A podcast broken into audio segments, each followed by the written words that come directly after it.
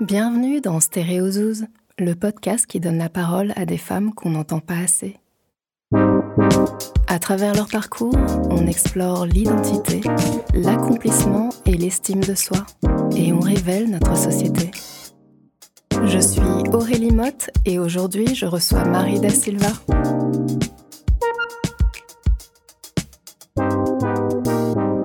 Que femme noire plus size, Marie a subi toute une palette de discriminations. Désormais coach en stratégie professionnelle, elle accompagne les femmes non blanches dans la reconquête de leur pouvoir personnel. Bonjour Marie, comment vas-tu? Bah écoute, ça va. Marie, tu es coach en stratégie professionnelle. Peux-tu nous raconter ton parcours? Alors, donc, euh, ce qui fait que je suis euh, coach en stratégie professionnelle aujourd'hui, euh, c'est tout simplement les épreuves et les échecs que j'ai pu traverser. Et je suis devenue coach quand j'ai pris la décision de transformer en tout cas ces échecs, ces humiliations parfois en savoir tactique. Et donc, du coup, j'ai à cœur de transmettre en fait ce que j'ai appris durant ces périodes assez dures de ma vie. Est-ce que tu peux nous en raconter un petit peu plus? Alors, donc en fait, moi, j'ai travaillé pendant dix ans euh, dans le management de la mode. Et euh, pendant dix ans, à chaque fois, dans chaque salle de réunion, dans chaque meeting, j'ai été la seule femme noire dans ces espaces. Et du coup, quand on est la seule femme noire dans des espaces exclusivement blanc, en tout cas designé pour être exclusivement blanc, on nous traite un peu comme un accident industriel. Et il y a des dynamiques qui se mettent en place dont on ne se rend pas forcément compte, mais qui vont se rappeler à nous euh, de manière assez violente. Par exemple, je me rappelle ce fameux jour où je portais une afro, que je travaillais tranquillement euh, en boutique et que ma responsable de l'époque arrive, me regarde de haut en bas et me dit Mais Marie, êtes-vous sûre que cette coupe de cheveux est bien professionnelle? Et j'ai mis du temps à réaliser en fait qu'elle parlait bien des cheveux qui poussaient sur ma tête. Mmh. Et tout de suite, quand elle me pose cette remarque, ma question est de me dire Waouh, mais pourtant je me suis lavé les cheveux, mais pourtant je les ai coiffés. Pourquoi elle me dit que c'est pas professionnel? Et quand je repense à cet incident aujourd'hui, en tout cas avec la lecture et le savoir que j'ai accumulé, on venait tout simplement me dire que je n'avais pas ma place dans ces espaces, que ce que j'étais ne pouvait pas respirer le professionnalisme. Mmh. Alors, tu as grandi dans le 19e arrondissement de Paris. C'était comment de grandir là-bas?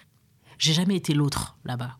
Le fait d'être une femme noire dans le 19e, ou une petite fille noire dans le 19e, une adolescente noire dans le 19e, euh, finalement, on est dans une certaine norme. On est entre nous et euh, personne ne vient vous rappeler que vous n'appartenez pas à cet espace. Du coup, quand j'ai déménagé dans le 5e arrondissement, j'ai pris ça comme une promotion. on se rend compte que c'est à double tranchant parce que c'est quand j'ai commencé à habiter dans le 5e arrondissement que euh, finalement, on commençait à, m'envoyer des signaux comme quoi j'étais pas à ma place. Dans le 19e, j'étais à ma place. Et quand j'habite dans le 5e, finalement, je le suis plus parce que c'est un espace où on m'attend pas. Et du coup, quel a été l'impact sur toi euh bah, Au début, je pense que j'ai fait comme toute personne racisée, comme toute personne non blanche, en fait, j'ai euh, construit des murs mentaux pour pas faire face à cette réalité. Mmh. Personne ne se lève le matin en se disant euh, Oh là là, je suis à la place du fond. Non, on, essaie d'ignorer en fait euh, cette place du fond, on essaie d'ignorer cette assignation et euh, on est dans un mécanisme de déni. On parle d'éveil assez dynamique parce qu'on était endormi juste avant et on a besoin en fait de ce temps d'endormissement. Par exemple, euh, j'ai mon fils qui va avoir 6 ans, je pense pas qu'il soit encore conscient en fait des dynamiques racistes et, du racisme ambiant. J'ai envie de dire pour l'instant tant mieux parce que ça lui permet d'avancer quelque part. Et il y a un moment donné où euh, il va en prendre conscience. Et moi, mon rôle, ça va être de faire que ce savoir ne l'écrase pas, que la pilule bleue euh, ne l'écrase pas finalement. Aujourd'hui, comment tu fais pour le protéger? Pour l'instant, j'ai besoin qu'il construise en fait une estime de lui-même. Et donc, je le survalorise tous les jours. Je lui dis qu'il est beau et qu'il passe devant moi dans le salon. Je fais oh là là, mais qui c'est ce beau garçon? Il en a juste assez. Mais j'ai à cœur de renforcer ses défenses, mais pas dans la négativité. Mmh. Par exemple, je sais que j'ai grandi dans une maison, dans un foyer où mes parents tous les jours me disaient attention, tu n'es pas française, hein, crois pas que. Et ils ont produit l'effet inverse de ce qu'ils voulaient produire parce que je suis allée affronter ces espaces en ayant intériorisé ce sentiment d'être l'autre. Et donc, euh, moi, mon fils, j'utilise en fait une tactique différente, c'est-à-dire que je vais être dans l'empowerment positif. Et euh, j'ai pas intérêt en fait à ce qu'il se construise dans l'altérité, j'ai pas intérêt à ce qu'il intériorise euh, l'altérité mmh. parce que je veux qu'il la combatte.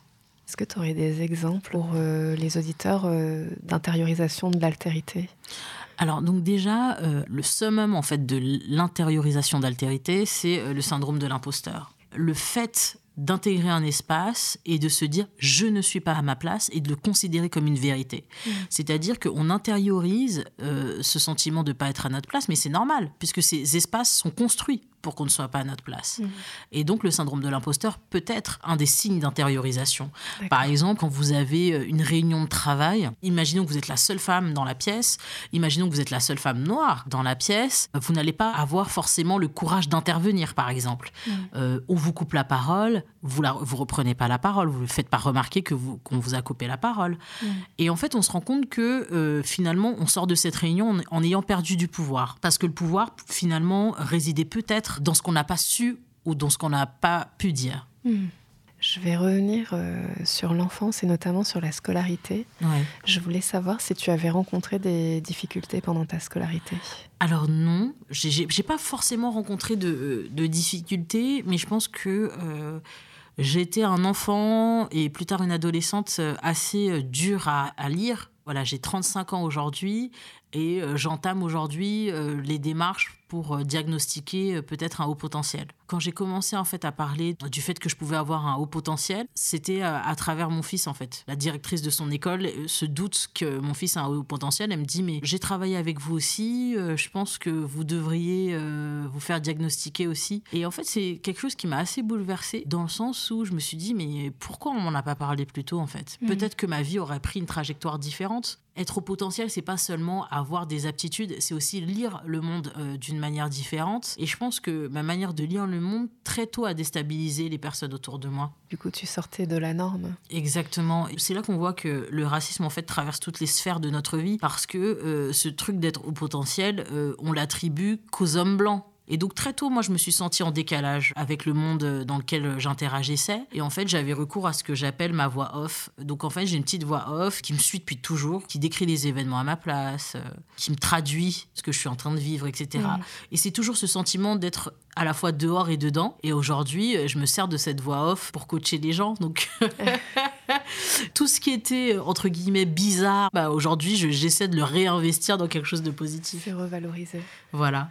Selon toi, euh, quel euh, rapport entretient-on avec soi-même quand on n'est pas accepté dans sa différence? Bah, je pense que c'est une relation à la fois tumultueuse, c'est une relation accidentée, et c'est aussi plein de cris dans la tête. J'ai mis énormément de temps à m'accepter, à ne pas vouloir euh, être blanche et à me défaire de ça. Mmh. Euh, je mets encore beaucoup de temps à me défaire du regard blanc et je pense que c'est le travail en fait d'une vie.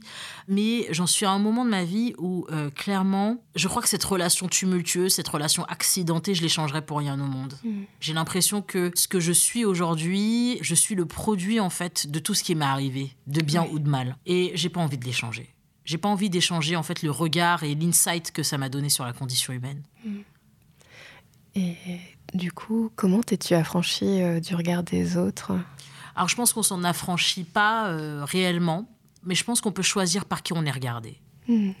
C'est bien dit. J'ai l'impression en fait que le regard blanc c'est quelque chose d'extrêmement pesant.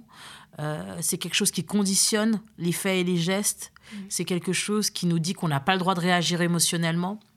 Et le fait de se conformer à ce regard, c'est quelque chose de, mortifère, d'épuisant émotionnellement. Mmh. Et je me suis dit, ben, je vais m'affranchir de ce regard. Je décide par qui j'ai envie d'être regardée. Et c'est pour ça que j'ai choisi de travailler de manière communautaire. Mmh. Tout à l'heure, tu parlais euh, des épreuves de vie. Oui. Et je voulais euh, te demander, en fait, quel était le regard que tu euh, portais dessus?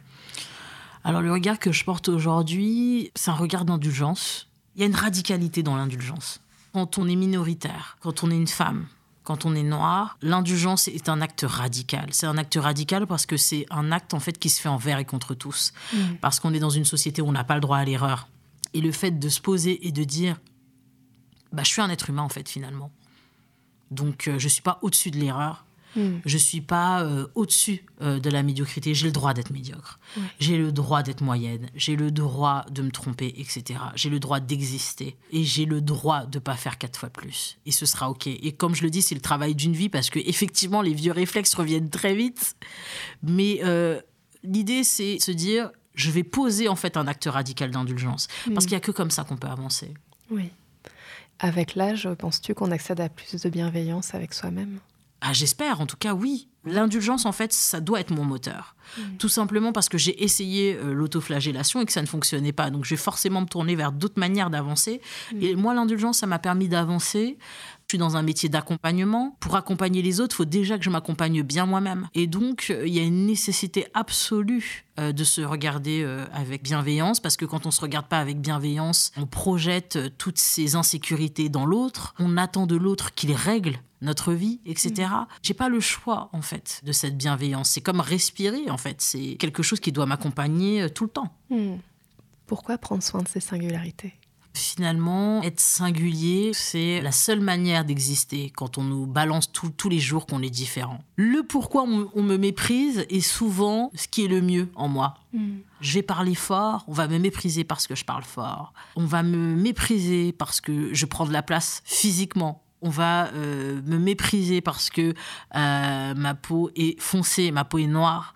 On, va me mépriser pour toutes ces choses-là. Et je me dis, mais en fait, on me méprise pour toutes les choses qui font que je suis moi. Et comme je m'aime, j'ai décidé de faire le choix radical de m'aimer. Bien sûr que je vais prendre soin de mes singularités.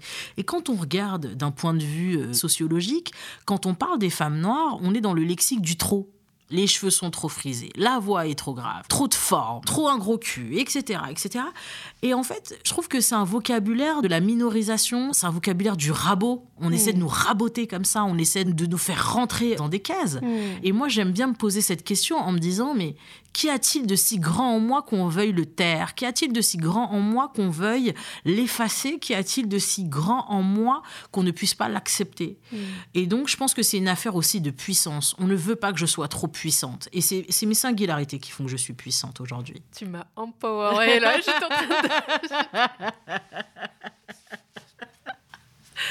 J'étais en train de boire tes paroles, quoi. Vraiment, c'est hyper inspirant. Merci Marie. Selon toi, ces représentations, euh, ces intentions de minoriser euh, les femmes euh, racisées, ça vient d'où? Bah après, il y a une explication forcément euh, historique, euh, l'esclavage, la colonisation après. Euh, il y avait une histoire de contrôle du corps des femmes. Mm. Et je pense qu'aujourd'hui, concernant les femmes racisées, on est encore dans cette logique, par exemple, l'obsession malsaine qu'on a pour les cheveux des femmes noires, l'obsession concernant le voile, mm. le foulard, pardon, des femmes musulmanes, etc. Donc il y a vraiment un enjeu à contrôler le corps des femmes non blanches. On est trop. La norme, c'est la femme blanche. Et donc, du coup, quand on est en dehors de cette norme, on nous invite en tout cas à la rejoindre. Mm. Mais rejoindre cette norme, c'est complètement mortifère parce qu'on nous demande d'atteindre des standards qu'on n'atteindra jamais. Mm. D'où l'intérêt de, s'aimer et de s'accepter tel qu'on est. Bien sûr, dans la société dans laquelle on vit, c'est l'acte le plus radical qui puisse exister. S'aimer en dépit de tout et de tout le monde. Tu me tends une bonne perche pour ma prochaine euh, question. En quoi être à la marge est une force?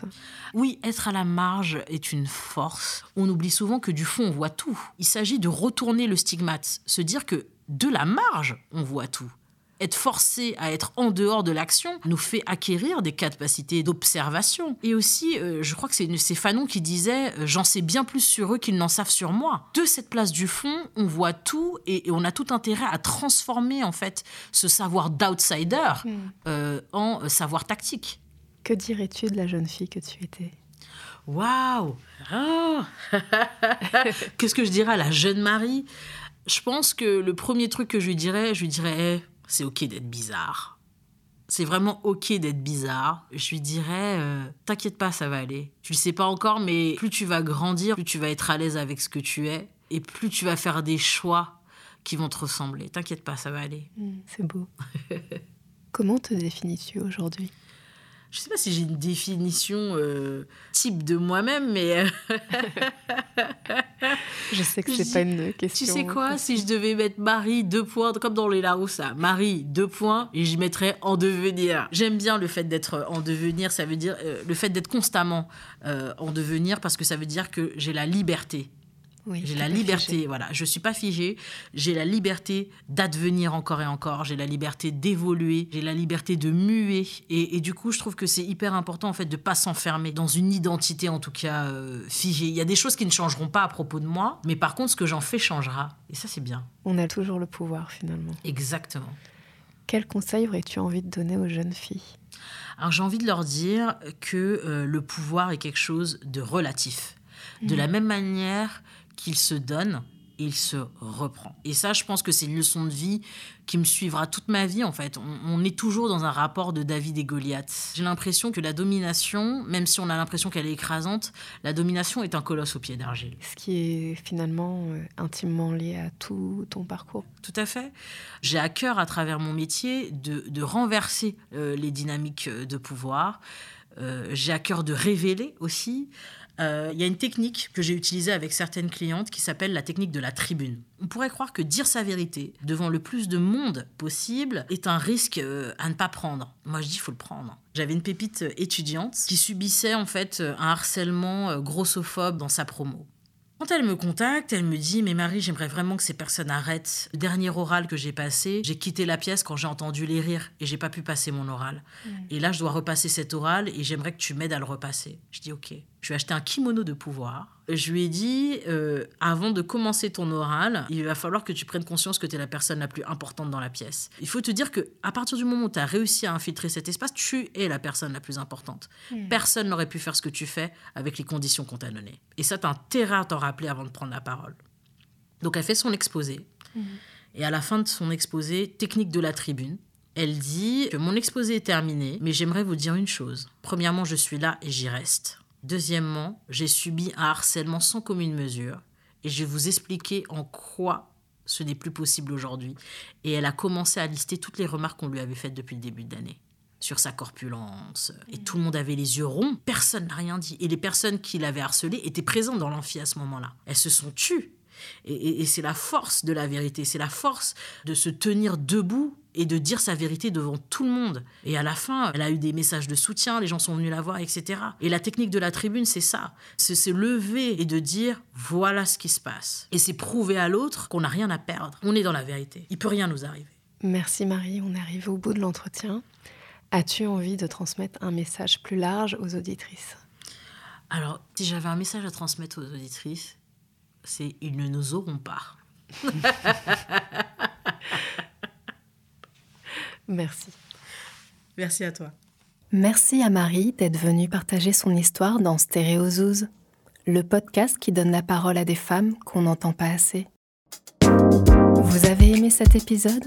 Partagez-le ou dites-le moi en étoile sur iTunes.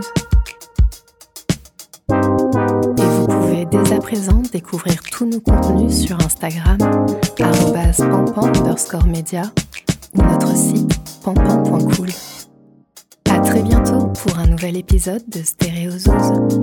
D'ici là, prenez soin de vous et de vos singularités.